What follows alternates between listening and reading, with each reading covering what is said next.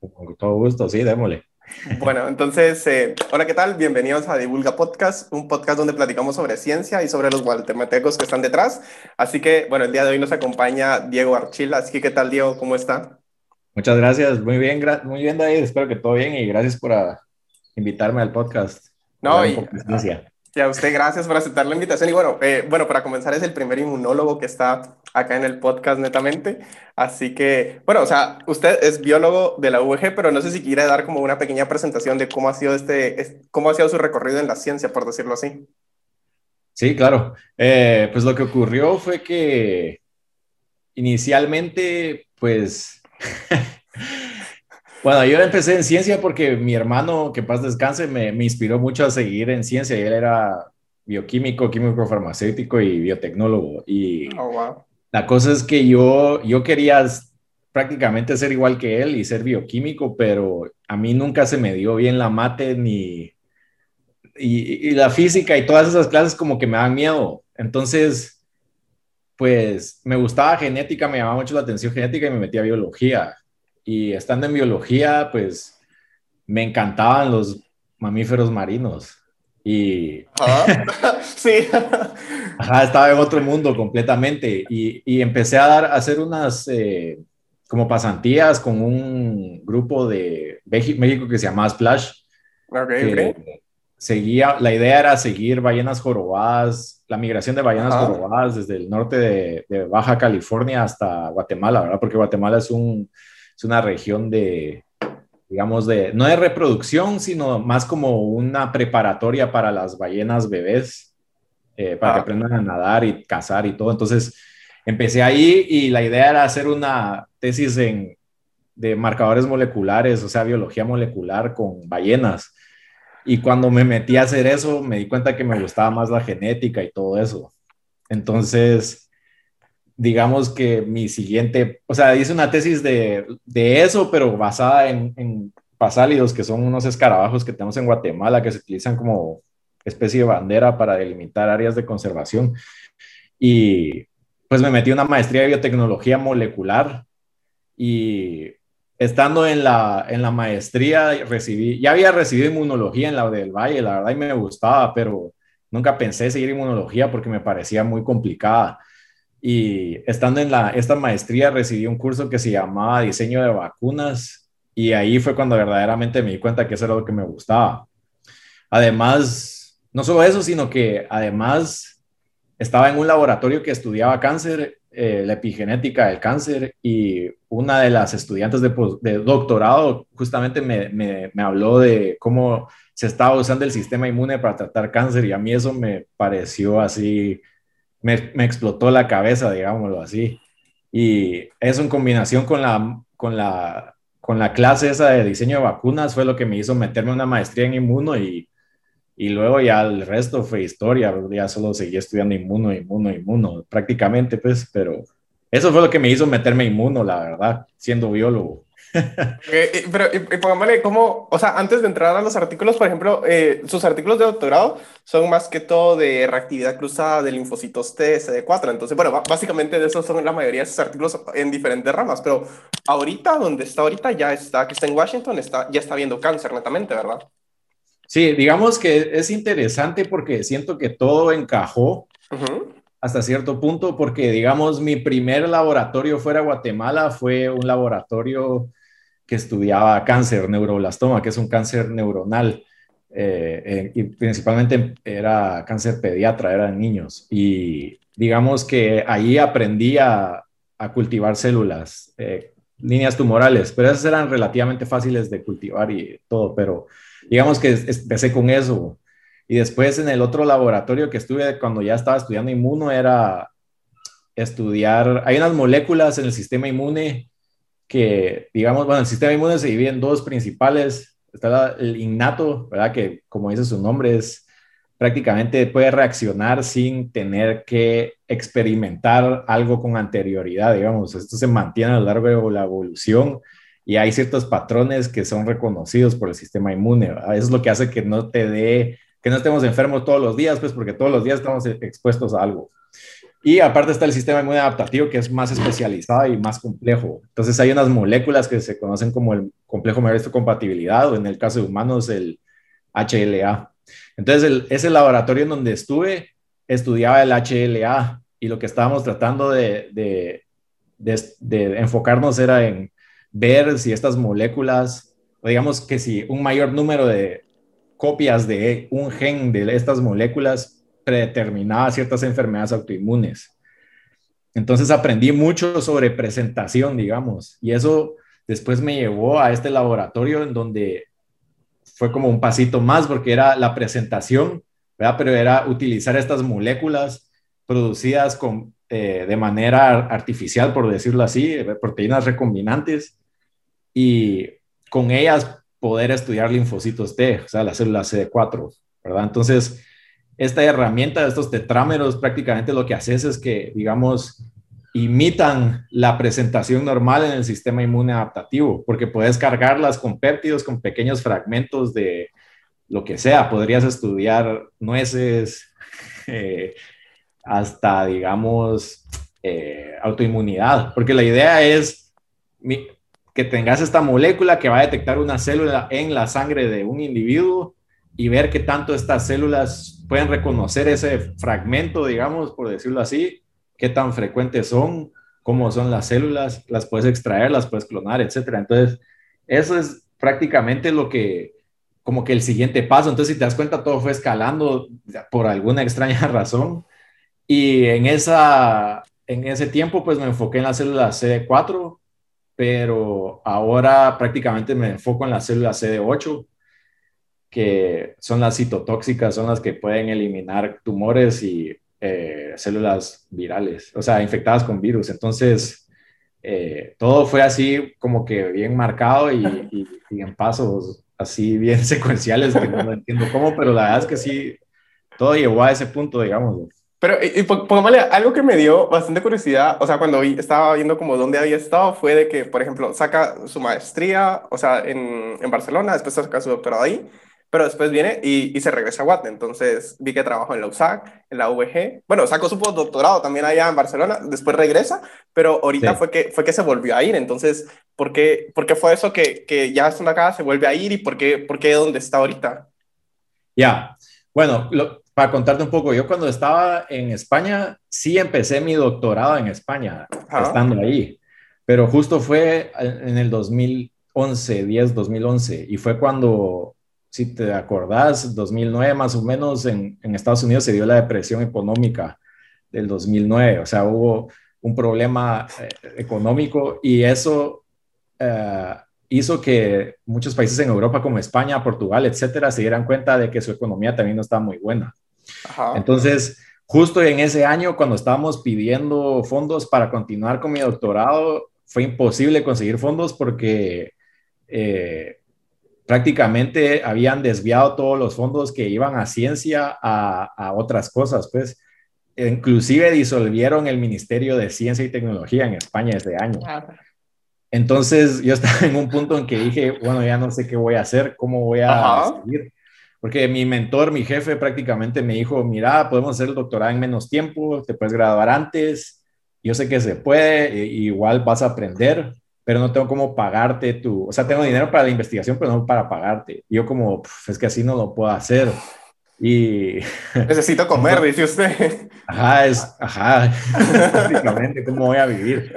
Entonces, se le, a él se le ocurrió la idea de que fuera a otro lugar como eh, estudiante de intercambio, por decirlo así, y graduarme en España, y eso fue lo que hice. O sea, prácticamente me consiguió este lugar en, en Seattle, Washington, que eh, era el laboratorio de, Bill Koch, que es un investigador que prácticamente fue el que desarrolló estos tetrámeros de, de mejor, eh, complejo mayor de su compatibilidad de clase 2. Entonces fue así como, la verdad es que fue mejor porque fui a un laboratorio muy especializado y, y, renombrado para estudiar mi doctorado y fui su primer estudiante de doctorado que obviamente no es que haya sido fácil porque no fue fácil. No, pero qué bonito, ajá.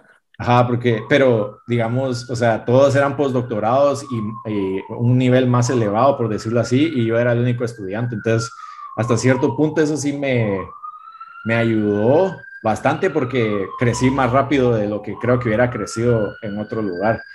Pero cuando estaba ahí, mi mentor, yo me sigo hablando mucho con mi mentor de Barcelona, la verdad es que él sí me influyó muchísimo en, en, qué estudiar, en qué seguir y en qué enfocarme. Y él me había dicho, mira, si puedes ir, anda a este eh, centro de investigación que se llama Fred Hodge, estudian cáncer, las instalaciones son muy impresionantes, aunque sea, anda a ver cómo son y tal, y yo como, bueno, voy a ir. Y luego descubrí que, que en, por gente de mi laboratorio que habían salido tres premios Nobel de ahí. Y entonces eso para mí fue así como, wow, o sea, yo ni siquiera conozco un centro donde haya salido uno más tres. y la cosa es que empecé a leer lo que, lo que ellos estudiaban y cómo se había desarrollado el centro y, y fue como, wow, quiero ir ahí. Y, y, verdaderamente quería ir ahí porque era lo que, como lo que yo quería estudiar siempre desde que era, desde que era estudiante de maestría. Y estando acá, eh, pues sí, apliqué varias veces al, al, a Fred Hodge, pero nunca tuve suerte. Y, y, era un poco complicado porque ya se me iba a terminar mi visa y no sabía si quería extenderla o no. Y siempre había querido regresar a Guatemala a tratar de hacer ciencia, por decirlo así. Pero más que eso, me llamaba más la atención formar a científicos. Entonces, nada, me puse en contacto con la del Valle y, y salió esa oportunidad, entonces decidí regresar. Y estando en Guatemala dando clases y todo, fue que conocí a gente de los y por eso di clases en un doctorado de los Ajá. Pero en ese tiempo, como que todavía tenía esa espinita de que nunca había hecho lo que quería hacer, por decirlo así. Entonces dije, bueno, voy a probar y si sale, pues sale y si no me quedo, porque igual estoy contento dando clases.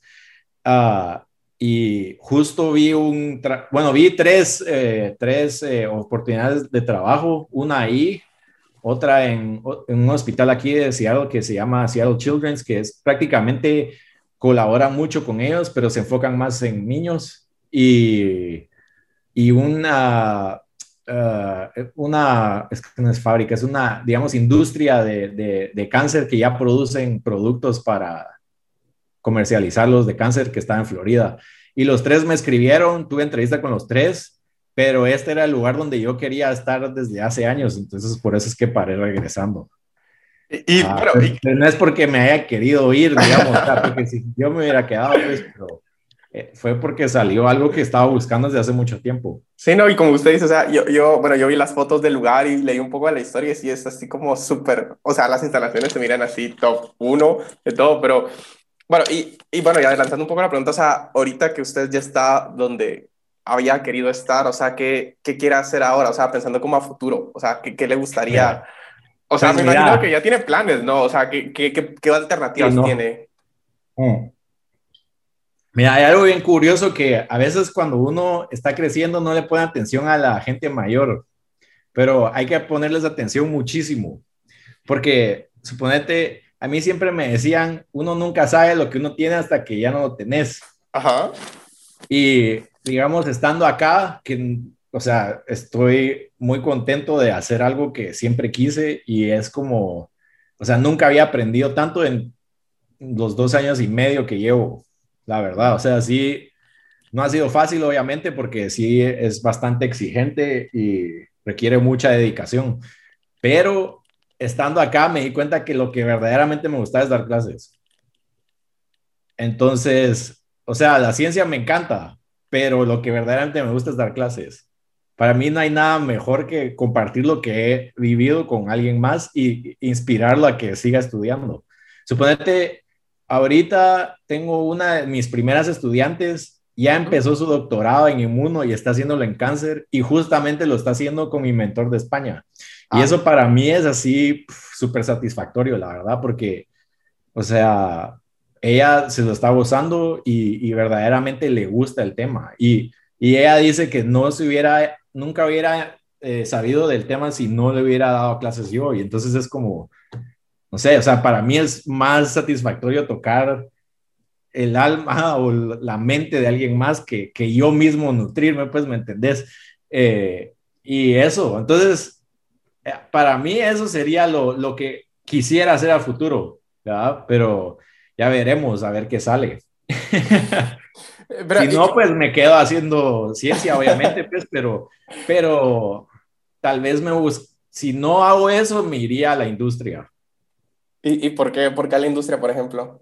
¿O a qué tipo de industria sería? O sea, eh, ¿qué sería para fabricar inmunoterapia, por ejemplo?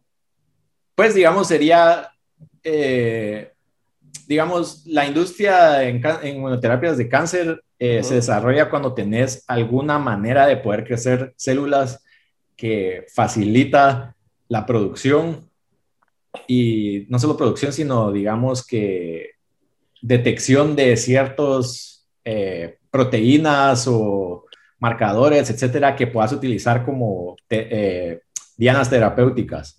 Entonces, por ejemplo, para darte, para darte una, una, una opción, eh, sería, hay una empresa que, por ejemplo, se llama Notch, que ellos lo que desarrollaron es cómo poder desarrollar células T, linfocitos T, desde eh, células madre. Entonces, no necesitas un paciente, un sujeto que done células, sino que prácticamente las puedes desarrollar en, en, el, en, el, laboratorio in vitro. Entonces, a raíz de eso, la idea es crear terapias para múltiples cánceres. Entonces, es investigación, ¿verdad? obviamente, pues ya puedes liderar, pero no es tu laboratorio como en academia. Y lo que ocurre en academia es que, o sea, siento que no es para mí, es demasiado exigente para mí. Pero ¿en qué, en qué sentido la exigencia de, de, de qué? De, a cada rato buscar dinero, por ejemplo. Sí, o sea, digamos en academia, por ejemplo, al menos en Fred Hodge, tenés que descubrir algo muy, muy elevado que nadie ha visto, como para que verdaderamente eso te vaya a dar fondos. ¿verdad? Porque pedir fondos, o sea, es una de las cosas más complicadas en ciencia. O sea, tenés que tener o un muy buen CV o muy buena suerte de que has descubierto algo muy bueno o solo tenés que tener ese coraje de no parar y seguir probando. ¿verdad? Pero lo que ocurre es que yo sí no siento que, ese es mi camino, la verdad. O sea, sí me gustaría tener un laboratorio, pero no, no sé, tal vez en otros temas, porque siento que es muy, muy, muy competitivo. Inclusive con mis colegas de, laboratorio, pues, o sea, ya se siente que ya es competitivo a este nivel, no me quiero imaginar después. Pero, y, y, tal vez esto es una pregunta un poco complicada, pero me imagino que seguramente se planteó, uy, sería cool hacer un laboratorio en Guate, pero sí. O sea, ¿cómo, ¿qué fue lo primero que se le vino cuando se planteó esta idea? Fue así como, uy, no, es imposible, o uy, no, no habría dinero, o uy, no, no hay, no podemos, habría que importar todo, o no sé. No es imposible. Yo creo que no es imposible. Lo que pasa es que, digamos, en Guatemala eh, puede ser muy exitoso, pero en otros temas, ¿verdad? Porque, por ejemplo, las enfermedades tropicales eh, son muy importantes en la región y hay fondos disponibles para estudiar eso. O, por ejemplo, estudiar eh, ah, resistencia antimicrobiana, por ejemplo. Es, eh, Guatemala es un, es un país perfecto para estudiarlo y van a darte dinero porque hay otro tipo de condiciones que no hay, por ejemplo, en Estados Unidos que eh, permiten estudiar este tipo de situaciones en, con otros rasgos, ¿me entendés? Porque, digamos, por ejemplo, en antibióticos no hay una regulación de antibióticos, puedes comprar antibióticos en la tienda, eh, la gente toma antibióticos hasta para dolor de cabeza, entonces, ¿me entendés? Hay mucho más resistencia y eso hace que sea un sitio perfecto para poderla estudiar. Y, Entonces, ajá. o sea, ¿me entendés? O sea, es como, hay otras enfermedades que se pueden explotar mejor. ¿verdad? Entonces, yo creo que desarrollar o crear un laboratorio basado en ese tipo de enfermedades es mucho más fácil, en el sentido porque hay más fondos disponibles. O sea, si, por ejemplo, yo regreso a Guatemala y quiero estudiar cáncer, va a ser más complejo porque yo estoy compitiendo con gente de acá. Sí, sí. Ese es el problema, digamos. Y siempre le dan a dar prioridad a la gente de acá, a menos que hayas descubierto algo grande. y, y pongo, ahorita que menciona el tema de antibióticos, la verdad es que, no, o sea, vi que tenía un artículo relacionado con antibióticos e higiene, si no recuerdo, o sea, no, lo anoté, pero recuerdo que era en, Quexaltenango. ¿Cómo? Y, y me, me, recuerdo porque era como inmuno, inmuno, inmuno, y de la nada era como resistencia a antibióticos y correlacionado con higiene. O sea, ¿cuál es la historia de esto y por qué, por qué apareció esto de la nada? Pues cuando regresé a, Guatemala, a la Universidad del Valle, ellos me dieron la oportunidad de dar clases y de ser investigador, el cual fue, o sea, les agradezco muchísimo porque fue un trabajo perfecto para regresar a Guatemala, o sea, fue la perfecta oportunidad. ¿Me entendés? Era justo lo que quería hacer. y, y, o sea, tenía que dar clases, daba biología molecular, daba inmuno, eh, inmunoquímica, ingeniería genética y otras, biología celular también di. Eh, y a la vez pues podía hacer investigación. Y formé parte del Centro de Estudios en Salud de la del Valle y ellos estaban desarrollando este grupo que quería enfocarse en eh, resistencia antimicrobiana. Y ya más o menos, bueno, tenían una colaboración con una universidad aquí de Washington que se llama eh, Eastern University, creo que se me parece que se llama, queda al este del estado.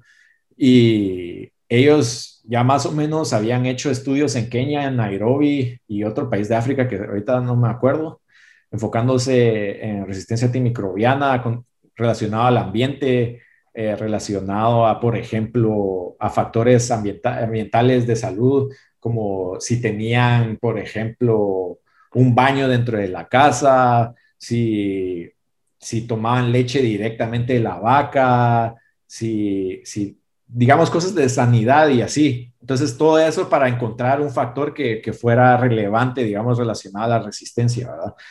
Y ellos ya habían desarrollado estas investigaciones bastante importantes y querían desarrollarlo en Guatemala. Entonces, eh, junto con otros investigadores, Brooke Ramay, eh, que ahora está encargada de esa, de esa rama, eh, pues empezamos este estudio, no teníamos mucho conocimiento, yo no tenía nada de conocimiento de resistencia antimicrobiana, o sea, era algo que había escuchado así levemente, pero nada más.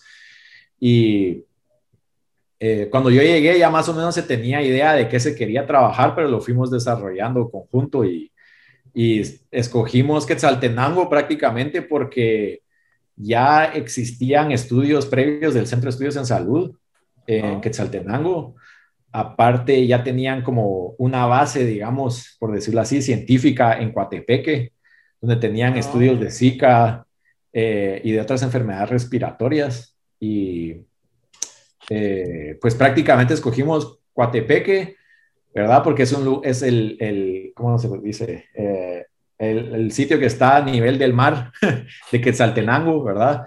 Y el altiplano de Quetzaltenango. Entonces comparamos digamos, regiones urbanas y rurales en ambos, en, a nivel del mar y en el altiplano, ¿verdad?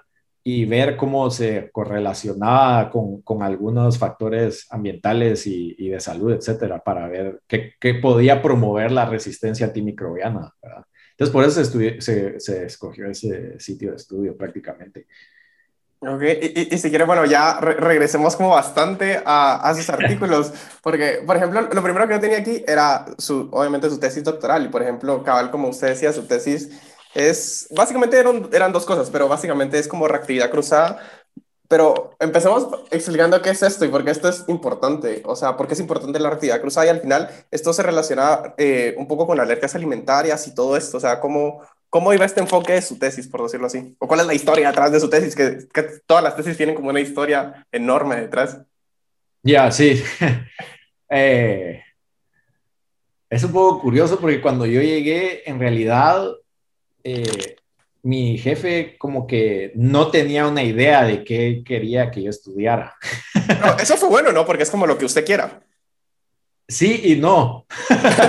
Porque, digamos, él sí quería que me enfocara en alergias que, que, estudiara alergias, pero, pero no sabíamos un tema. Y, y, yo para mi universidad tenía que entregar, digamos, a los tres meses o algo así, un documento que, que, que pues, como que detallara qué iba a hacer en el doctorado. Y mi jefe así como que, mm, podemos tal vez estudiar la alergia a la nuez, podemos estudiar, pero me está dando temas muy separados. Entonces yo, lo que se me ocurrió ah, leyendo es que, porque al inicio empecé directamente con alergia a las, al polen de gramíneas, de la grama. Y, y digamos aquí en, en Seattle, y bueno, la verdad es que no solo aquí, en el mundo en general, como que se enfocaban mucho en esta especie que se llama Phleum pratense, que es Timothy grass, que es la grama, ¿sabes? Esa grama que, que parece como trigo, que tiene estas largas, que parece trigo, no sé si lo has visto, y crece como sí. Que crece en, medio del concreto o algo así. En todos lados, ajá. Pues esa es la que estaban estudiando porque la estaban tomando como, como especie clave, por decirlo así. Y todos los estudios que yo leí cuando llegué, eh, que sí leía un montón y aún trato de leer bastante porque si no cuesta quedarse así actualizado. Pero me di cuenta que casi todos se enfocaban en eso. Y entonces fue como, se me ocurrió decirle de que, estudiáramos la reactividad cruzada en las gramíneas, porque hay más gramíneas, ¿verdad? Y más gramíneas pues podían tener el mismo efecto para causar alergia. Y lo que ocurre es que, otra vez regresando al sistema adaptativo, el sistema adaptativo, digamos que los, los principales actores que controlan toda la orquesta del sistema inmune son las células T, los linfocitos T. Y están las CD4 y las CD8. Las CD4 se denominan las ayudantes, por decirlo así, y las 8 son las citotóxicas. Entonces, las ayudantes coordinan todo el sistema inmune y dependiendo de qué, eh, digamos, parásito o virus o hongo, lo que sea, pues va a desarrollar una respuesta u otra. Y la citotóxica es prácticamente si algo está infectado con un virus o es un tumor, lo va a matar. Y aparte están las células B, que son las que producen anticuerpos, pero requieren de las células T, CD4 para coordinar sus respuestas. Si no, no saben qué hacer. Ellas solas no saben qué hacer. Entonces, ¿cómo se origina toda esta respuesta? Necesitas lo que se conoce como una célula presentadora de antígeno, ¿verdad? Que el antígeno, pues prácticamente es cualquier proteína que entra en tu cuerpo y que es reconocida como extraña o, puede ser propia. Y la única manera de que pueda, digamos, decirle al sistema inmune, mira, esto es lo que está aquí, reaccionamos o no es a través de estas moléculas del complejo mayor de compatibilidad que están en su superficie. ¿sí? Entonces, estas, estas moléculas prácticamente presentan ese, un fragmento de eso que entró a tu cuerpo, ¿verdad? Que fue detectado como extraño o no extraño y lo presentan para ver si se da una reacción, ¿verdad? Es un poco más complejo, pero estoy tratando de hacerlo más simple. Entonces, ese fragmentito se, se coloca en esa molécula y eso activa una célula T o no. Y si se activa, dependiendo del ambiente que haya en ese entorno, ¿verdad? De inflamación, etcétera, en qué región del cuerpo haya sido, se va a desarrollar una respuesta u otra. Y entonces, eso ya lleva una cascada de eventos que promueve la eliminación, si es algo nocivo, de ese antígeno o del origen de ese antígeno. Entonces, esas moléculas son las que usamos nosotros en ese laboratorio, de manera artificial in vitro. Las producíamos en células de insectos y eh, utilizábamos streptavidina y biotina, que es una interacción muy común y muy fuerte que se estudia en bioquímica. Y entonces estas moléculas se marcaban con biotina y fácilmente podés formar tetrámeros con esta streptavidina. Y esta streptavidina está marcada con un fluorocromo, entonces las puedes utilizar en citometría de flujo que es prácticamente láseres y puedes ver en tiempo real qué células están marcadas con este fluorocromo y qué, cuáles no. Y puedes utilizar anticuerpos monoclonales adicionales con otros fluorocromos para marcar las células y ver qué está expresando en su superficie o internamente. Entonces así es como las estudiábamos. Pero lo que pasa es que hay algo muy interesante, que si estudiamos filogenia en general, que es como lo que te digo, esto también me ayudó porque en mi, en mi, en mi licenciatura estudié filogenia de escarabajos, ¿verdad? Entonces, molecular. Entonces, ahí cuando estudié la filogenia molecular de escarabajos, utilizando diferentes genes, me di cuenta que existía variabilidad hasta en especies de la misma familia, ¿verdad? Y era tan diferente que a veces no, no encajaban en esa familia. Entonces dije, bueno, entonces si esto es cierto, va a existir lo mismo a nivel de respuesta inmune, porque si hay variabilidad genética en un gen, va a haber en un polen, ¿verdad? Que es lo que causa la alergia. Ajá. Entonces, en efecto, me fui a ver los epítopos, que son los fragmentos que son reconocidos por el sistema inmune que se habían estudiado en esta grama que te dije, la que crece y que atraviesa el concreto. Y lo que hice fue hacer lo que se llama un blast, que es prácticamente colocar esa secuencia en, en una in silico, ¿verdad? En una computadora y ver qué, qué regiones en otras especies son similares. Y vi que, eh, digamos, las secuencias con otras gramíneas eran muy similar, pero había variabilidad en algunos aminoácidos. Entonces ahí fue cuando se me ocurrió que a pesar de que, de que fueran muy comunes y muy parecidas, ¿verdad? A nivel eh, fenotípico, porque digamos, van a polinizar en los mismos momentos, están en las mismas regiones y no es como que, y los pacientes están, digamos, los alérgicos están expuestos a todo eso, no solo a esa gramínea. Entonces mi idea fue, bueno, si hay algunas modificaciones en los aminoácidos, es posible que esto afecte al sistema inmune, ¿verdad? O no.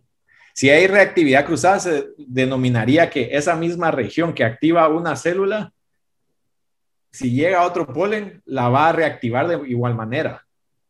Entonces, si eso es cierto, puedes generar un tratamiento solo con ese fragmento. Lo cual es muy bueno, ¿no? Es como lo ideal. Es excelente. Ajá. Pero si no es así, quiere decir que hay múltiples alergias en el cuerpo. Ajá. Entonces, una especie no la puedes utilizar, tienes que usar todas. Lo, cual es malo para tratamiento, pero ¿qué, qué se hace ahí, por ejemplo? Ajá, es más complejo, digámoslo. Porque, porque necesitas estudiar más a detalle cada uno de, los, de las especies. Como para buscar otro epítopo. No solo otro epítopo, ajá, puede existir otro epítopo. Ajá. Que a pesar que sea el mismo, no es el mismo, porque desarrolla otras células. Sí, sí, sí. Ahora sí, espero que la gente lo, esté siguiendo, porque sí, yo, yo lo sigo. yo estoy tratando de hacer lo más simple posible. porque yo le la, idea, la idea es, digamos, este epítopo, que es un fragmento de la proteína, ¿va? del alérgeno, que en este caso es el polen. O sea, vas caminando y sos alérgico y respiras polen todo el tiempo. Sí, sí. Hay personas que no desarrollan alergias, pero otras sí. Entonces, ese polen que estás inhalando no sabes de qué gramínea es, ¿verdad? Entonces, digamos que gramínea A es la primera, la primera en tu vida que te desarrolló esta alergia. Entonces vas a desarrollar una respuesta inmune para proteína A. Sí, sí. Pero proteína A tiene hermanos B, C, D. B, por ejemplo, es exactamente igual a A. Entonces, esa misma célula A va a reaccionar contra B como contra A. Ahora bien, si viene D o C, que son diferentes, célula A no reconoce C ni D, pero hay células C y D. Entonces, por eso es que un tratamiento con, la, la gramínea A no funcionaría, porque solo te hace eliminar a las A, o digamos, vas a modificar a las células A que reconocen A y B, pero no las que, las que reconocen C y D. Entonces, eso fue lo que encontré que a pesar de que existiera, digamos que el epítopo fuera igual y que tuviera mínima variabilidad genética, por decirlo así, un aminoácido diferente hacía que se montara una respuesta completamente diferente, que no había reactividad cruzada. Entonces, eso fue un hallazgo bastante importante. Yo al principio cuando lo encontré dije, bueno, está bien, está interesante, siento yo, pero mi jefe mi jefe es genial, pero mi jefe es muy, eh, mi ex jefe es muy, ¿cómo te lo podría decir? Que, no sé, excéntrico o... No excéntrico, sino que él es como, ah, no les va a gustar a la gente. O sea, como que sí, pensaba que era muy simple. Ajá. Pero tienen bastantes citas, recuerdo yo. O sea, sí. Sí, es, lo, es lo que nos impresionó. Ajá. Lo aceptaron y luego uno de los investigadores que era francés en mi laboratorio tenía un mentor en Francia que era muy, muy renombrado en alergias y fuimos a, una, a un congreso de alergias justamente y le dijo, wow, ¿quién escribió este artículo? Estaba muy bueno, me gustó muchísimo y toca algo que mucha gente nunca había explorado en este ámbito y es muy importante. Y cuando me di cuenta, él había sido, el, digamos, el editor de esa, uh, ese tomo, ese volumen y había escrito como que, digamos, en cada edición o en cada volumen de los artículos, escogen a un artículo de, de ese volumen que es el que más les gustó y como que lo resumen o lo resaltan porque es importante. Y él lo, lo resaltó, o sea, tiene lo que se llama editorial choice. Yo cuando leí eso sí quedé impresionado, pues porque yo, yo no pensé que iba a llegar tan así, ¿verdad? Porque mi jefe no me había dado así las alas, digamos, por decirlo así. Pero fue bueno, ¿no? Porque fue cuando yo la noticia, fue así como... Pero igual, por lo que recuerdo que leí es que todo esto no está como tan estudiado, al menos en linfocitos T, C4, cabal. O sea, sí está como más estudiado en otro, pero no, no, no, no específicamente en esto, ¿no? Ajá, lo que está más estudiado a nivel de anticuerpos, ¿verdad? O sea, de, de células B, por decirlo así, porque es más fácil eh, y es más barato, por decirlo así o sea, producir un, un, mono, un tetrámero es relativamente caro y no cualquiera tiene la, el expertise para hacerlo. Entonces, esa es la otra cosa. O sea, justo esta tecnología que utilicé era la perfecta, la idónea para hacer ese estudio. Y, y si quiere, antes de entrar al capítulo que tiene de, de, de, este tema, en, pues tienen un capítulo en el 2017 que salió, ah, cabal en eso hay un artículo también de alergias, pero de gato. Entonces, ¿Cómo? Pero esto no aparece en su, en su tesis, porque vi, o sea, ¿de, dónde salió esto de, de, las alergias de gato? Y, y, bueno, al final se resume de, de la exposición crónica y cómo afecta esto la, la frecuencia de la presencia, pero ¿cuál es la historia detrás de esto, por ejemplo? Bueno, digamos, éramos un equipo, digamos, mi, ese laboratorio del doctor Kwok, eh, es, digamos que eran expertos en producir tetrámeros de complejo mayor de compatibilidad clase 2, o sea que solo es para estudiar CD4. Ajá. Y eh, por eso, pues él tiene muchos fondos anuales que se dedican para descubrir epítopos en diferentes enfermedades. Ah, Porque a futuro se planea que, digamos, bueno, en el caso de, de, enfermedades infecciosas, por ejemplo, el uso de tetrámeros es muy, muy importante para ver cómo se está desarrollando la respuesta hacia una vacuna. ¿Verdad? Porque prácticamente lo que querés ver es qué región de, pongamos el ejemplo de COVID, por ejemplo, la proteína Spike, ¿verdad? Es la que más se está estudiando porque es única en eh, el SARS-CoV-2.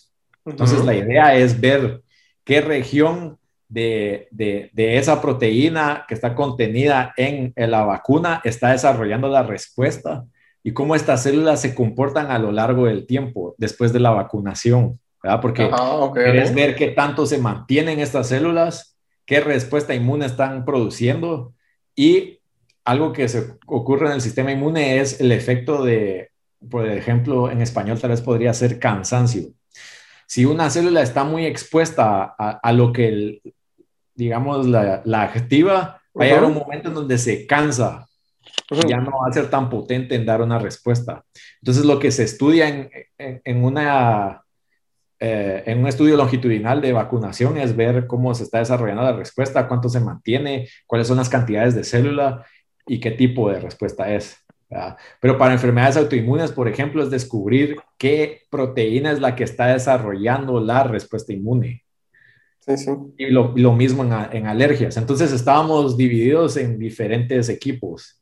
Y el equipo de alergias éramos, uh, éramos cuatro personas y cada uno tenía pues cierta, ciertos, ciertas alergias para cada uno, por decirlo así.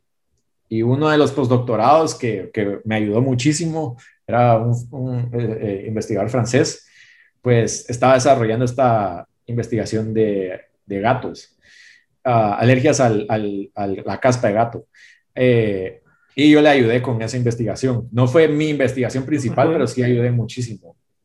Y esta lo que se trataba de estudiar era porque digamos, estudios en los, a finales de los noventas, mediados de los noventas, eh, eh, se enfocaron en uh, la, las alergias hacia las picaduras de abejas.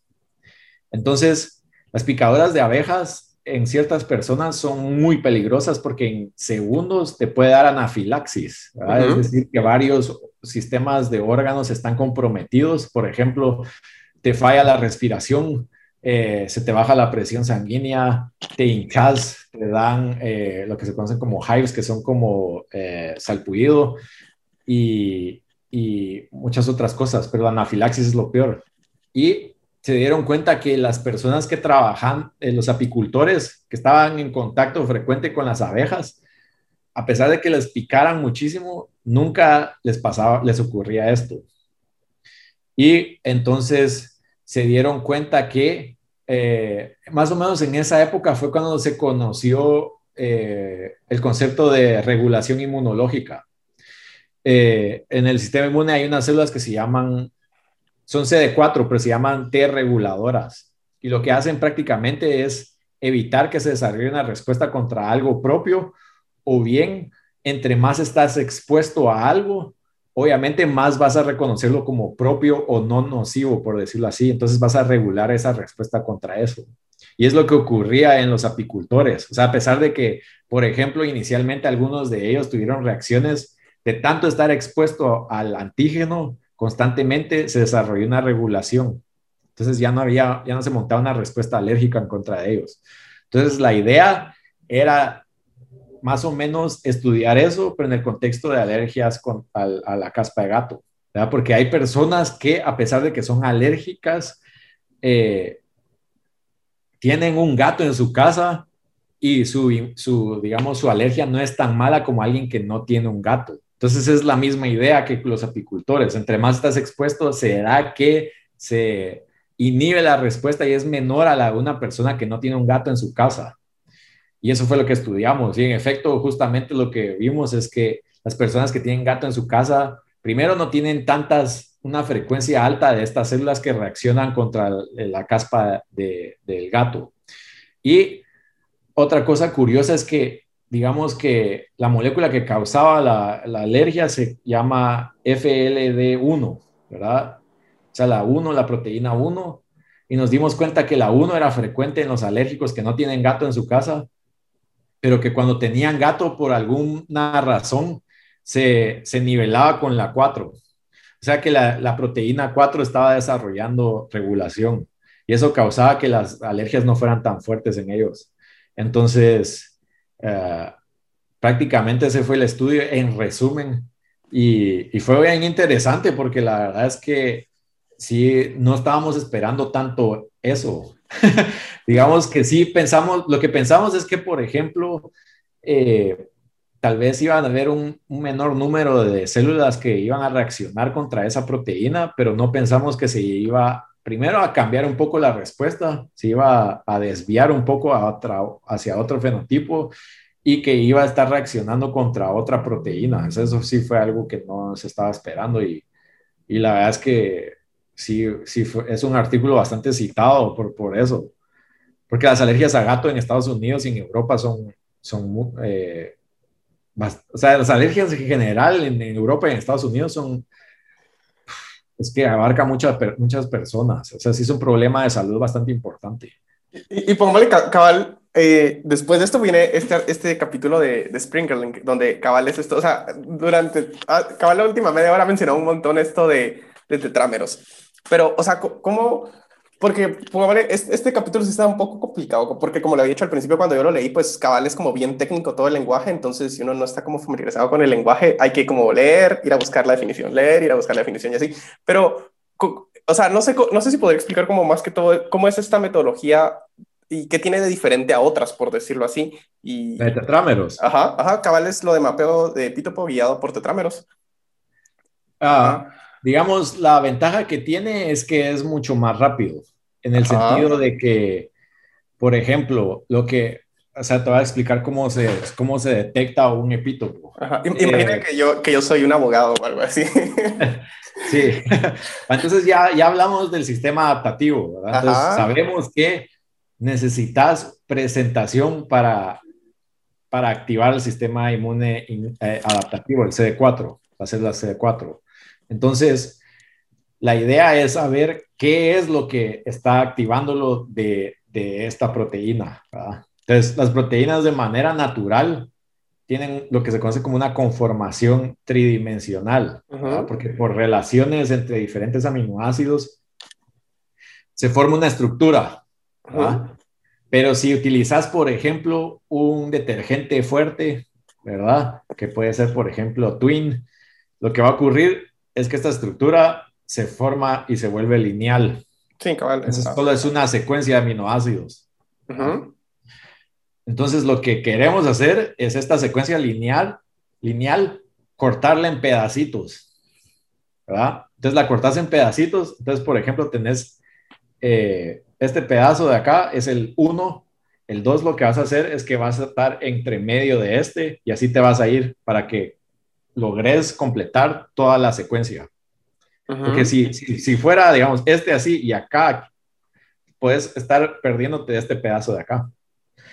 O sea, la idea es ir, es que como sobrelapando, no sé si esa palabra existe, eh, péptidos, para que todas las regiones estén sin importar, eh, digamos, la longitud, o sea, la, ah, el, ah, es que a veces se me olvida el español. no, no, no se preocupe, a varias personas les pasa acá. Ajá, es complejo. O sea, la idea es que estén sobrelapados para que no, no te perdas de ninguna secuencia. Ajá, para no perder aminoácidos de toda la cadena, por decirlo así. Ajá, entonces, entonces, exactamente. Entonces, generas una biblioteca de, de péptidos, ¿verdad? Puede ser, por ejemplo, si una proteína es de 390 aminoácidos, lo divides dentro de 20, pues ese número de péptidos. Que los mandas a sintetizar, ¿verdad? Hay compañías ah, que sintetizan los péptidos. O sea, vas y te metes a, por ejemplo, a PubMed y ahí decides, quiero la proteína eh, X, quiero ver la, la, secuencia. Entonces, con eso venís y vas a Word y cortás, cortás cada frecuencia en 20 aminoácidos. sobre la paz 10 entre cada uno de esos. O sea que vas de 10 en 10 aminoácidos generando secuencias. Las mandas a sintetizar y cuando ya las tenés, lo que haces es que tomas sangre de una persona alérgica y eh, extraes los linfocitos T, que se, se, conocen como los PMC, que son las células mononucleares de la sangre periférica, ¿verdad? Utilizando una extracción que se llama ficole histopaque o ipaque, paque, depende de la fábrica o de, de la marca. Eh, y prácticamente es aislar las células blancas de las rojas. Es una vez, hay diferentes recetas para hacerlo, por decirlo así, pero eh, la idea es que cuando aislas esas células blancas, las cultivas en una caja de cultivo, una placa de cultivo, y agregas estos péptidos, ¿verdad? Todos juntos. Entonces, todos juntos a la vez. ¿Por qué juntos? Porque así sabes que todos van a estar en un mismo pocillo. Entonces, te vas así con cada proteína del mismo, de la misma especie o diferentes especies, ¿verdad? O sea que en, el pocillo 1 está la especie, la proteína 1, en otro la 2, 3 y así sucesivamente. Entonces, después, lo que haces es que estos tetrámeros, ¿verdad? Que es lo que va a causar la presentación o imitar la presentación del sistema adaptativo, van a ir cargados inicialmente con todos los péptidos que usaste para estimular al pocillo 1 o al pocillo 2. Entonces tenés una mezcla de tetrámeros con diferentes péptidos. Entonces, en citometría de flujo, si te da una respuesta positiva, que prácticamente es una señal, ¿verdad? Es, decir, si la citometría de flujo se ve en cuadrantes. Entonces, tenés un eje X y un eje Y. Entonces, por ejemplo, en eje X tenés un, eh, un patrón que digamos es el fluorocromo ficoeritrina y en el, y en el, en el otro que se llama uh, FITSI, por ejemplo. Es, no me acuerdo el nombre completo, perdón. Pero la idea es que, por ejemplo, si tenés una señal que prácticamente es pequeños puntitos, ¿verdad? Que están en el eje Y, pero no están en el eje Y y X. Eso te indica que solo están tiñendo para el eje Y, o sea, para FITSI. Y solo está tiñendo abajo con ficoeritrina, quiere decir que solo tiñe para este, pero no para el otro. Pero como es un cuadrante, si está en medio, eso te indica que está tiñendo tanto para ficoeritrina como para FITSI. Entonces, basado en eso, todos los que causaran esta tinción dual, por decirlo así, que tiñen para este, que sería el marcador CD4, y este que sería el tetrámero, te darían una respuesta positiva. Es más fácil hacerlo dibujado, obviamente, pero la idea es que si el POSIO 1 te da una respuesta, quiere decir que uno de esos péptidos con los que estimulaste inicialmente es el que causa que esa respuesta inmune se, se desarrolle en ese individuo. Pero, no sabes cuál es. Sabes que es una mezcla de estos. Aquí la pregunta pero entonces, ajá, perdón, ¿qué prosigue? Entonces, después de eso, ya que sabes que POSIO 1 sí reacciona, digamos, en POSIO 1, por ejemplo, pudiste haber utilizado 5 péptidos o 10 péptidos. Entonces, desarrollaste trámeros para péptido 1, 2, 3, 4, 5, 6, sucesivamente. Entonces, obviamente, uno de ellos va a teñir o dos. Y esa es tu péptido o tu epítopo, ¿verdad? Porque eso es lo que está desarrollando la respuesta inmune y es lo que causa que puedas engancharte a esas células y que sean detectadas en citometría de flujo. Eso se puede hacer en dos semanas. Con, otros, eh, con otras técnicas te puedes tardar meses. Entonces, esa es, la ventaja que existe de utilizar tetrámeros para la identificación de pito, pues que es un efecto muy, o sea, es, un procedimiento muy rápido de hacer, porque prácticamente lo único que necesitas es, o sea, para, desarrollar, digamos, una respuesta inmune in vitro necesitas 14 días, que es lo mismo que necesitas, por ejemplo, si te, eh, si te ah, vacunas, necesitas 14 días, porque 14 días es lo que toma que la respuesta adaptativa se desarrolle, más o menos. Entonces, por eso es que hasta los 14 días es que vemos, estudiamos las células y por eso es que hasta los 14 días después de vacunarte tenés una respuesta inmune, no antes. O sea, la gente dice que ya se vacunó y ya voy a salir, no sé si. o sea, tiene que esperar menos 14 días. Ah, ok, ok. ¿Verdad? Entonces, 14 días y dos días después ya tenés cuál es el epítopo. Mientras que, por ejemplo, si, hicieras otras maneras de hacerlo, podría ser con un ELISA, por ejemplo pero es mucho más complejo, no es así de, versátil en, darte la respuesta. Eh, otras maneras que se están creando ahora es con activadores, eh, se llaman eh, moléculas de activación, que prácticamente lo que hacen es que cuando esta célula T está expuesta a un epítopo, un péptido, si expresa una proteína en su superficie, eso te está indicando que se está activando. Entonces, esa es otra manera de hacerlo porque también puedes utilizar anticuerpos monoclonales para marcar esa molécula.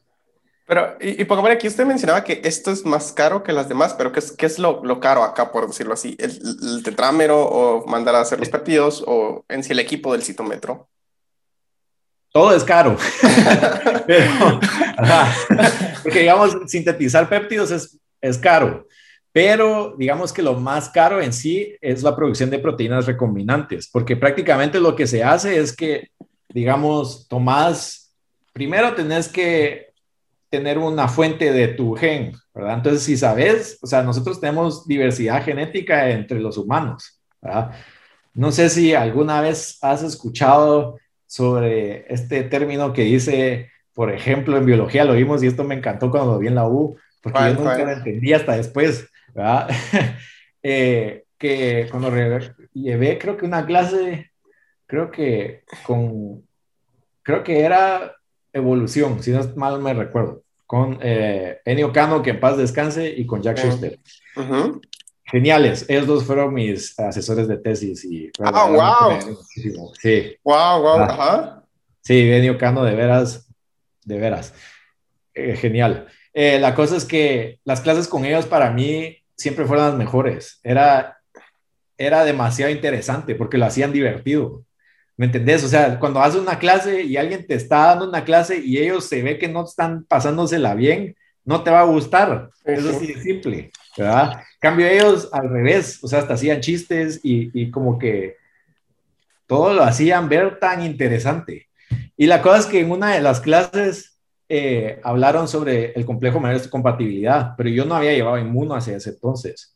Y prácticamente hablaban de que se habían dado cuenta que en los humanos, cuando alguien te gusta y no sabes por qué es, es por el sistema inmune, es por el complejo de compatibilidad porque prácticamente lo que estás, tenemos receptores en la nariz que pueden detectar variabilidad genética en un posible, eh, en una posible pareja. Entonces, eso es lo que hace es decir, obviamente ella tiene una variabilidad genética muy diferente a la mía y lo que va a hacer es promover que mis eh, hijos sean resistentes o que tengan una mejor eh, capacidad de sobrevivencia contra estas enfermedades.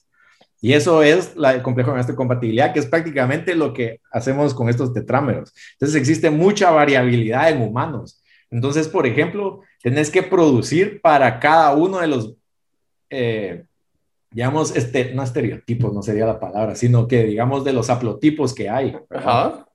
Entonces, eso es lo complicado, porque necesitas una fuente de cada uno de ellos. O sea, por ejemplo, dependiendo de dónde seas del mundo, vas a tener una genética diferente. Ajá y tenemos eh, 12 moléculas diferentes cada uno de nosotros. 6 para clase 1 y 6 para clase 2, que son, que son las que yo estudiaba, las células CD4. Entonces, por ejemplo, yo solo tengo 6 diferentes moléculas de esas, porque obviamente tener 6 más de alguna va a detectar algo en una, en una proteína, pues, y va a montar una respuesta inmune. Entonces, tenés que producir de muchos tipos, a veces lo, lo complicado.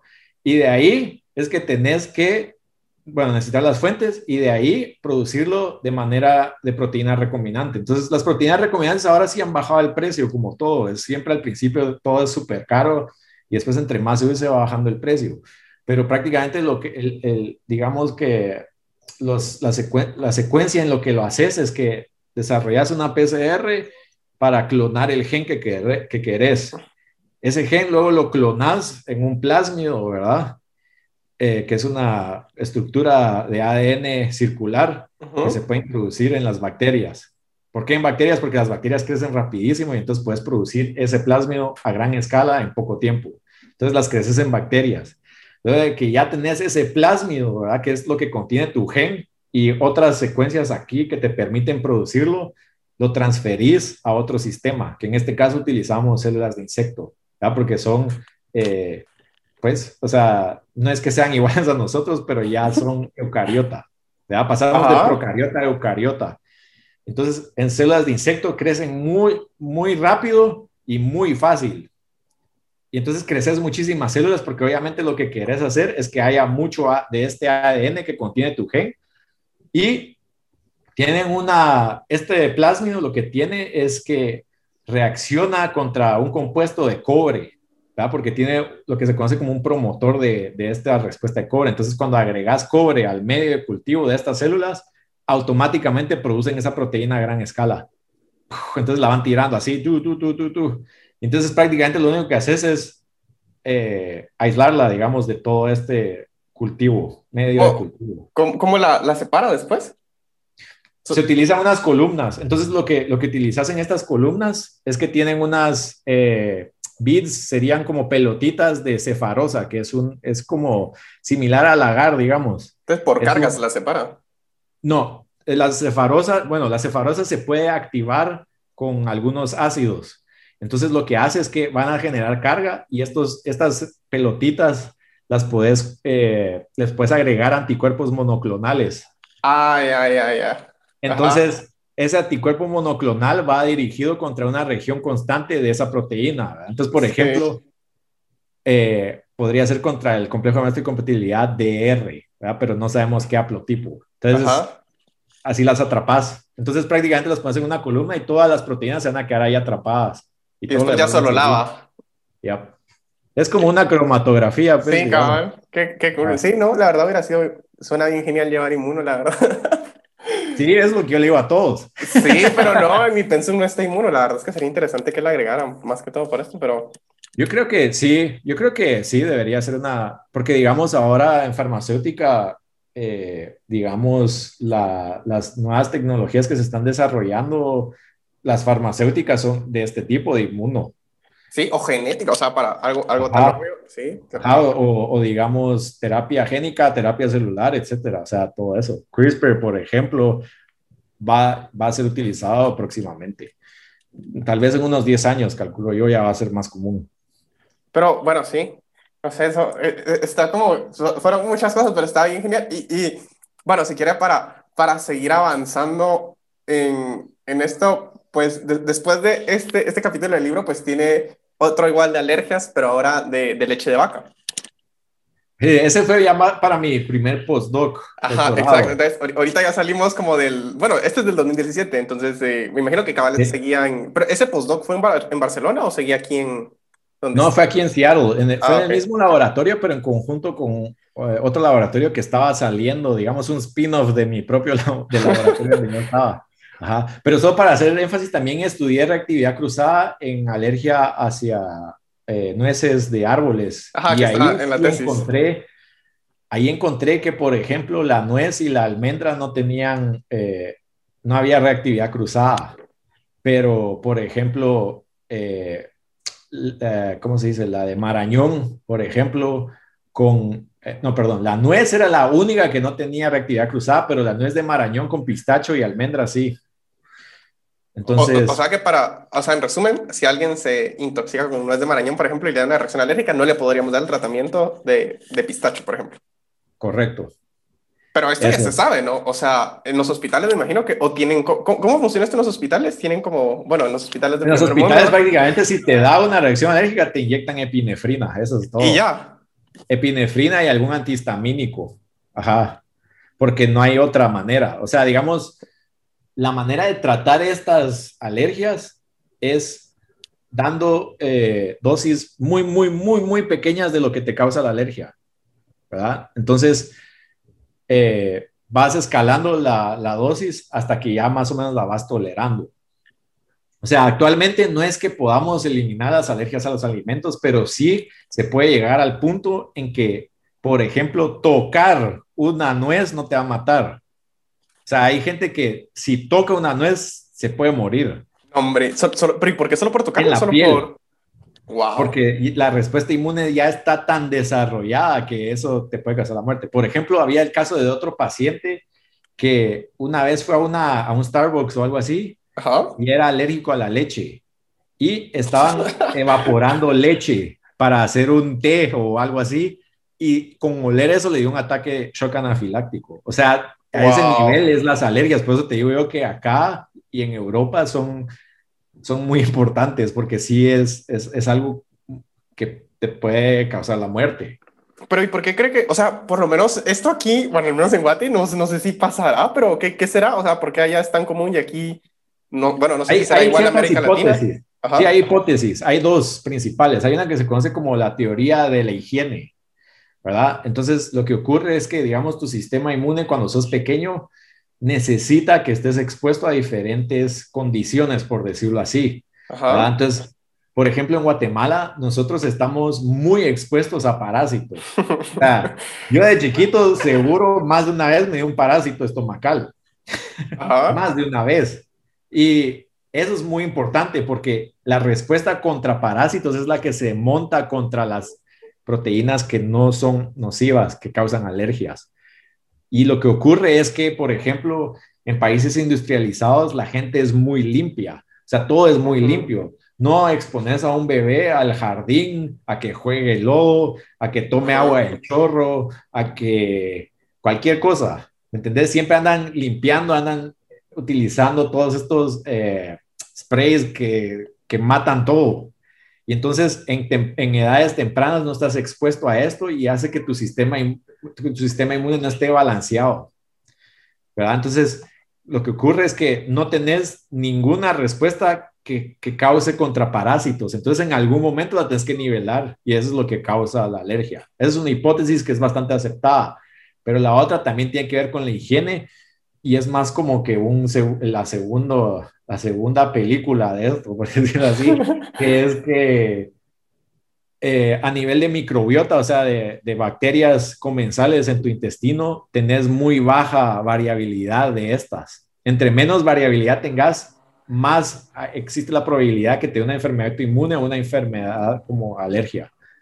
Porque el sistema gastrointestinal es uno de los órganos más importantes para el desarrollo de la, de la regulación y del sistema inmune como tal. ¿verdad? Porque si te das cuenta, es uno de los sitios en donde más estás expuesto a proteínas que no son comunes de tu cuerpo. Entonces, ahí regulas una respuesta porque sabes que es algo que, que no te va a causar daño, ¿verdad? O, o, puedes generar una respuesta, pero si no tienes una regulación, vas a generar una respuesta equivocada. Entonces, por eso es prácticamente que ocurre. Ok, ok, Y, y si quiere, bueno, yo recuerdo que este era el último que estaba, que creo que es de este año, el de inmunoterapia basada en receptores de células T para neoplasia maligna. Entonces, eh, bueno, al menos lo, lo, que decía ahí es de que se habían encontrado como limitaciones en, otra, en anteriores metodologías. Entonces, ¿cuáles eran estas limitaciones y, y cuál es como el, lo nuevo de, de, este, de este artículo? Que es como para, porque ahí decía, cabal, esto era lo que decía, evaluar roles potenciales de estas células en toxicidad dentro y fuera del tumor. Entonces, es, por lo que entiendo, esto era algo que como que no se podía hacer con otras metodologías. O, ah, el, artículo que salió el año, este año. Ajá. Ya, es que, mira, pues, eh, uh, para hablar un poco, cambiar el tema. Eh, sí, claro, que ahorita ya, ahorita ya, entramos en cáncer. Y es un tema completamente diferente. Mira, pues, en, en donde estoy actualmente, que es Fred Hodge, fue el sitio en donde desarrollaron y descubrieron que el trasplante de médula ósea eh, podía salvar la vida de pacientes con eh, cánceres de la sangre. A estos me refiero como leucemias y linfomas. Y si quiere, antes de seguir, ¿por, por, qué, ¿por qué pasa esto? ¿Por qué, por qué o sea, qué, qué pasa en el trasplante y qué, qué, cómo fue esto que se descubrió? Mira, o sea, el, esta es la diferencia entre los tumores. hay, hay, tumores sólidos, ¿verdad? Que se dan en un órgano, por ejemplo, el pulmón, el páncreas, el cerebro, etcétera. Y están los, también el de piel, por ejemplo, y están los sanguíneos o líquidos, por decirlo así. Y en los líquidos están los que se desarrollan en, puede ser eritrocitos, que son un poco más, de células rojas, que son un poco, no son tan comunes, pero en el sistema inmune sí. Y ahí es donde se hablan leucemias y linfomas. Entonces, por ejemplo, puede ser que una célula T, un linfocito T o un linfocito B, una célula se vuelva, se siga duplicando, se siga duplicando, se siga clonando y genere cáncer. ¿Qué es lo que es el cáncer? Es múltiples copias de una misma célula, clones de una misma célula. O que sea una célula dendrítica o que sea, etcétera. Entonces, hay en tu sistema inmune que está en la sangre, eh, una de esas células causa cáncer. Y como la única manera de poder eliminar eso es eliminando todas las células de tu sistema. Es la única manera de tratarlo. Entonces, con quimioterapia, lo que ocurre es que te inyectan diferentes químicos en la sangre y eso va así sin una eh, diana específica, solo va así al azar. Entonces, por eso es que hay gente que se para muriendo más de de la quimio, sí. Que de, del cáncer como tal, porque eso va a todo tu cuerpo, ¿verdad? Entonces, ¿y qué ocurre? Que suponete en ese tiempo, dependiendo de la dosis que des, obviamente, pues van a haber células y, o ya no tenés el sistema inmune como tal, ¿verdad? Entonces, existen ciertas semanas que cualquier virus que ya, ya tenías una respuesta contra ese te puede enfermar y causar la muerte. Entonces, ese es otro aspecto. ¿verdad? Entonces, la idea es del trasplante de médula ósea es que en la médula ósea es donde se originan, donde tenemos células madre del sistema hematopoyético. El sistema hematopoyético se compone del mieloide y linfoide. El mieloide que contiene las células, por ejemplo, eritrocitarias, neutrófilos, basófilos, etcétera, y la linfoide que contiene todos los linfocitos, por ende, linfo, ¿verdad? Entonces, todas esas están en tu médula ósea y es donde tienes tus células madre o, digamos, tu, tu banco, ¿verdad? En donde cuando necesitas generar una respuesta, de ahí surgen. Sí, y van a desarrollar una respuesta inmune. Entonces, la idea es como tal, si tenés un alto contenido de cáncer en tu sangre, la única manera de eliminar ese cáncer va a ser eliminando todo lo que tenés en la sangre. Y cómo vas a poder eh, desarrollar o replenish, eh, como reconstituir todo ese sistema es con un trasplante de médula ósea de alguien más. Entonces, vas a tomar las células madre de alguien más, las vas a inyectar y eso va a hacer de que te recuperes y tengas célula, un sistema inmune sano, ¿verdad? No un sistema inmune que te puede generar cáncer, ¿verdad? Porque tu propio sistema inmune ya te dio cáncer. Entonces, si lo eliminas, digamos, pero no lo eliminas desde la raíz, sí, cabal. puede que hay una célula ahí que cause lo mismo eventualmente. Pero si eliminas la raíz y colocas una nueva plantación, no te va a dar, ¿ya? porque está contenida en tu, en tu genética y dependiendo de tu ambiente la puedes desarrollar o no, pero la de una persona que nunca le ha dado probablemente no te va a dar. Entonces eso es lo que constituye el trasplante médula ósea. Y eso es lo que se desarrolló en el centro. Por eso le dieron el primer premio Nobel a Donald Thomas y en los, en los 80s, 90s, perdón. Y entonces a raíz de eso es que se dieron cuenta que habían ciertos pacientes que se recuperaban súper bien de la enfermedad luego del trasplante de médula ósea, pero otros que no y no se entendía por qué. Y ahí fue cuando se empezó a estudiar el sistema inmune y se dieron cuenta que los linfocitos T eran los que causaban la eliminación de esto. Entonces, a raíz de esto se desarrollaron diferentes inmunoterapias eh, en, el cual el centro es pionero y entre estos se conoce como las células CAR-T, que son las eh, de receptor de antígeno de quimera. Y prácticamente lo que ocurre es que eh, se desarrolla un receptor quimera, ¿verdad? Que es compuesto por diferentes como que estuvieras jugando Legos, por ejemplo. Entonces, la idea es que encontrás un anticuerpo que reconozca algo del cáncer, por ejemplo, ¿verdad? Con este anticuerpo tomás solo la región que reconoce al cáncer y vas a desarrollar una combinación entre diferentes receptores que ocurren naturalmente en el sistema inmune, ¿verdad? Lo vas a construir a manera de que vas a eh, hacer que se expresen en células T, en linfocitos T. Entonces estos linfocitos T tienen una manera de reconocer al cáncer que antes no lo podían reconocer. O sea, es como una forma de mejorar los linfocitos T, por decirlo así. Sí, porque la respuesta solo se va a desarrollar contra el cáncer, o sea, pueden reconocer el cáncer. ¿Qué es lo que ocurre en el sistema inmune? A veces el sistema inmune, o sea, los cánceres son muy inteligentes y, y bien, es impresionante la maquinaria que utilizan para poder evadir la respuesta inmune, ¿verdad? Entonces, por ejemplo, puede ser que en cierto tiempo estén, digamos, lo que el sistema inmune lo reconoce, se dan cuenta que eso es lo que está causando que lo reconozca y dejan de, de, expresarlo en la superficie ah, y expresan algo más. Entonces el sistema inmune ya no sabe que está ahí. Entonces, esa es una de las maneras, hay múltiples, pero es muy, muy inteligente y es bien complicado. Por eso es que no es que ya encontramos así las curas, porque Inclusive con estos receptores de quimera lo que se ha dado cuenta es que eh, empieza a eh, tener el reconocimiento de esta proteína A y empieza a eliminarse el cáncer, pero obviamente el cáncer muta rapidísimo. Entonces, como muta tan rápido, puede ser que hay alguna célula que sobrevivió, que no expresaba bien esa molécula y entonces ya no, ya no, ya no la reconoce. Y entonces por eso es que puede fallar el tratamiento, por ejemplo, pero son bastante exitosos. Y la otra que se desarrolló es la de utilizar un receptor de célula T, de un linfocito T natural, que reconozca algo del cáncer y que pueda ser transferido a otras células del sistema inmune, ¿verdad? Obviamente linfocitos T.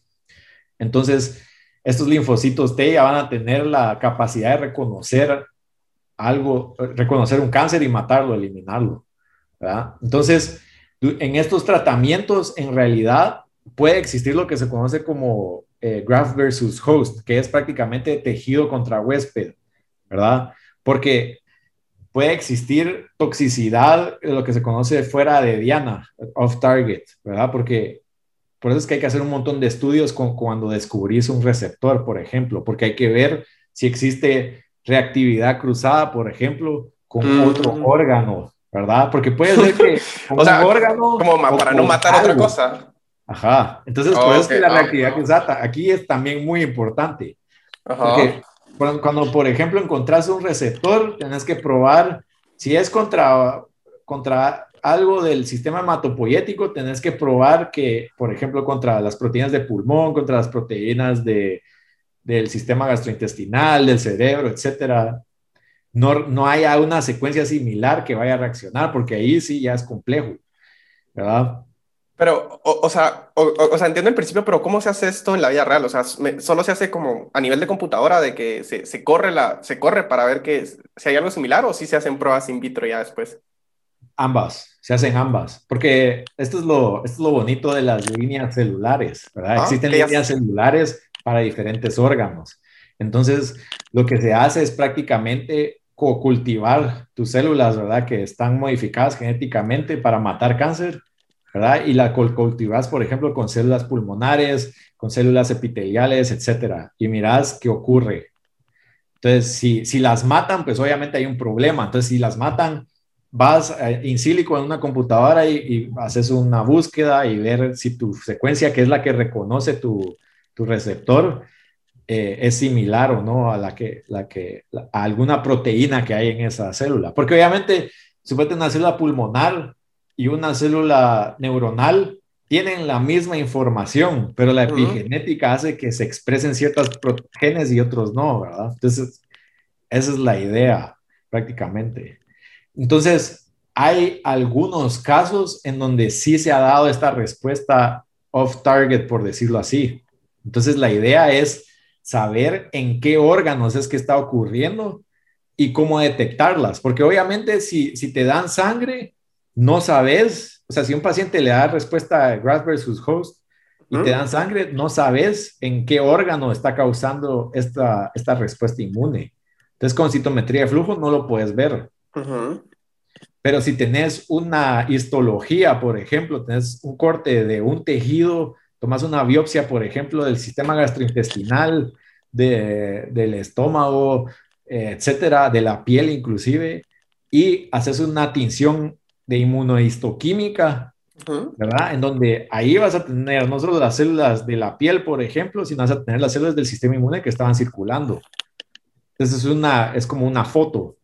Y si utilizas anticuerpos que están marcados con fluorocromos bajo tinciones, eh, digamos, utilizando microscopía y, la inmunohistoquímica, puedes saber si están localizadas ahí las células T. ¿verdad? Que están genéticamente modificadas. Y como están genéticamente modificadas, hay ciertas cosas, componentes que tienen estas células que nosotros las podemos diferenciar de otras, las normales, por decirlo así. Entonces, la idea era generar un, una herramienta que se pueda utilizar para los ensayos clínicos en el caso que algo así ocurra y saber si el sitio del daño es causado por estas células T o no. Entonces, eso fue lo que se desarrolló. Y al final sí ya está como estandarizado, porque me imagino que al final sería hacer como un protocolo para que ya en el ensayo se, se siga esto. Al final sí ya está o, o todavía se sí, ya está prácticamente, ya está. Y, me imagino que siempre se va a seguir como mejorando y cosas así conforme vaya pasando el tiempo. Sí, eso es prácticamente lo que ocurre. Siempre se va mejorando dependiendo de la tecnología que haya disponible, pero, pero sí, eso es lo que, eso es lo que se está, lo que se hizo prácticamente. Ah, no, pero son como un montón de habilidades que, o sea, no sé, ¿en qué momento es que uno teóricamente aprende cómo hacer todo esto, porque o siempre es como diferentes personas hacen cada parte y al final se une, o llega un punto en el que uno puede hacer todo esto por uno propio, por decirlo así. Ambas. o sea, digamos, porque, o sea, ahorita yo me mi especialidad, mi especialidad como tal, o sea, suponete yo aprendí, o sea, mis primeras técnicas fueron PCR, después aprendí PCR en tiempo real. Como lo básico, por decirlo así. Ajá, que ahora es para mí lo más básico, pero con el paso del tiempo fui adquiriendo otras, otros métodos y otros métodos y otros métodos, y al final de cuentas, digamos que mi expertise en realidad son las linfocitos T.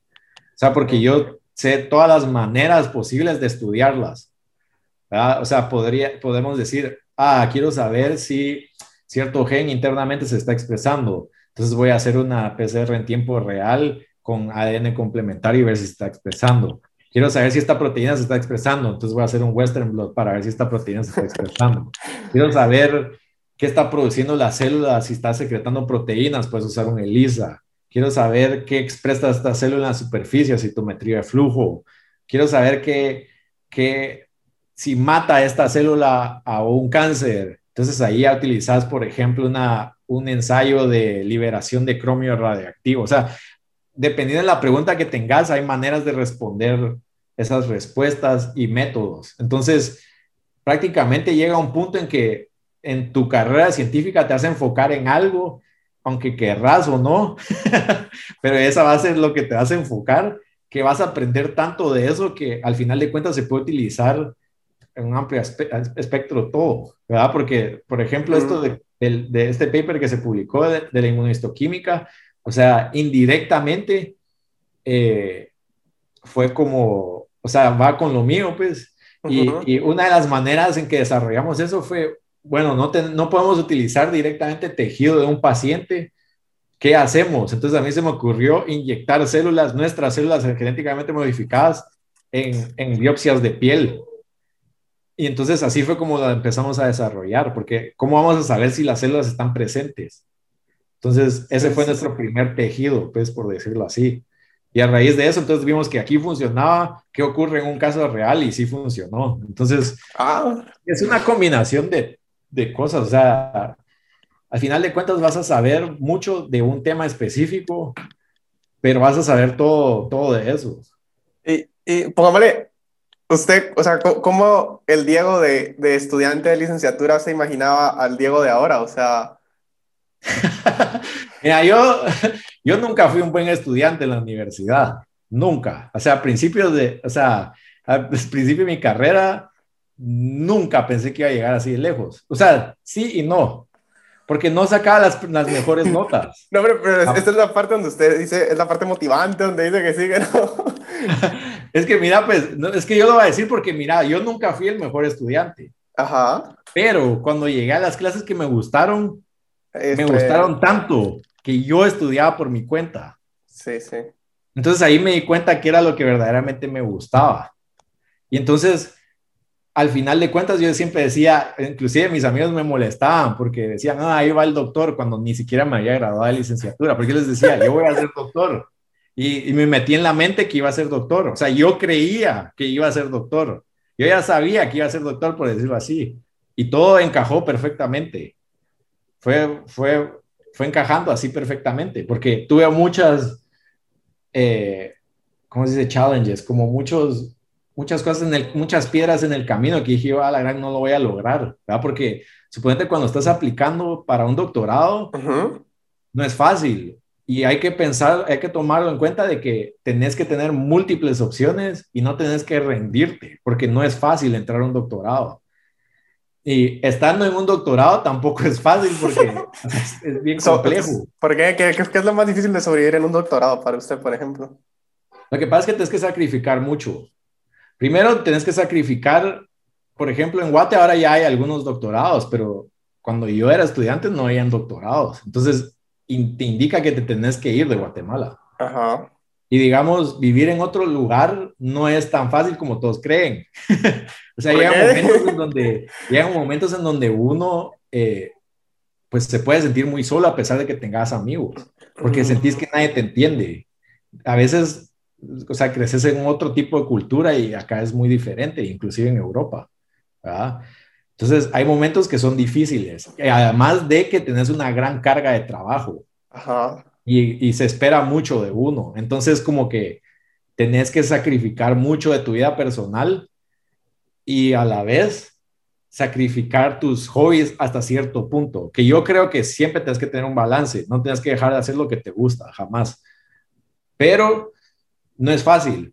Y también, inclusive, o sea, cuando aplicas a una maestría, tenés que ir con la idea de que te pueden decir que no, pero no necesariamente todos te van a decir que no, ni todos te van a decir que sí. Solo es de justo el momento perfecto, ¿verdad? Porque suponete cuando yo era estudiante, yo me moría por ir a Suecia a estudiar. Y todas las universidades que apliqué a Suecia me dijeron que no. Entonces fue cuando decidí ir a España. Y ahí sí me aceptaron. Entonces fue como, ah, perfecto, este es mi camino. O sea, tal vez lo que quiero decir es que, primero uno, que no se rindan uno así de fácil. ¿verdad? O sea, las opciones van a llegar así de rápido, pero van a llegar. Lo que pasa es que uno tiene que creer que uno las va a cumplir.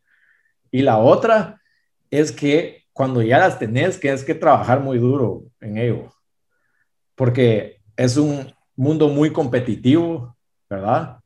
Pero yo estoy, yo sé que Guatemala tiene talento, es impresionante el talento que tiene Guate, lo que no hay es oportunidad, pero Guatemala tiene mucho talento Si no, yo no estaría aquí, pues si yo no era el mejor estudiante, ¿me entendés? Imagínate un buen estudiante. Sí, sí. Es lo que quiero decir. O sea, pero más que todo, la verdad es que el empuje que uno tiene es lo que más te va a llevar lejos. Es lo que creo yo, al final de cuentas. Y creer que ya lo tenés.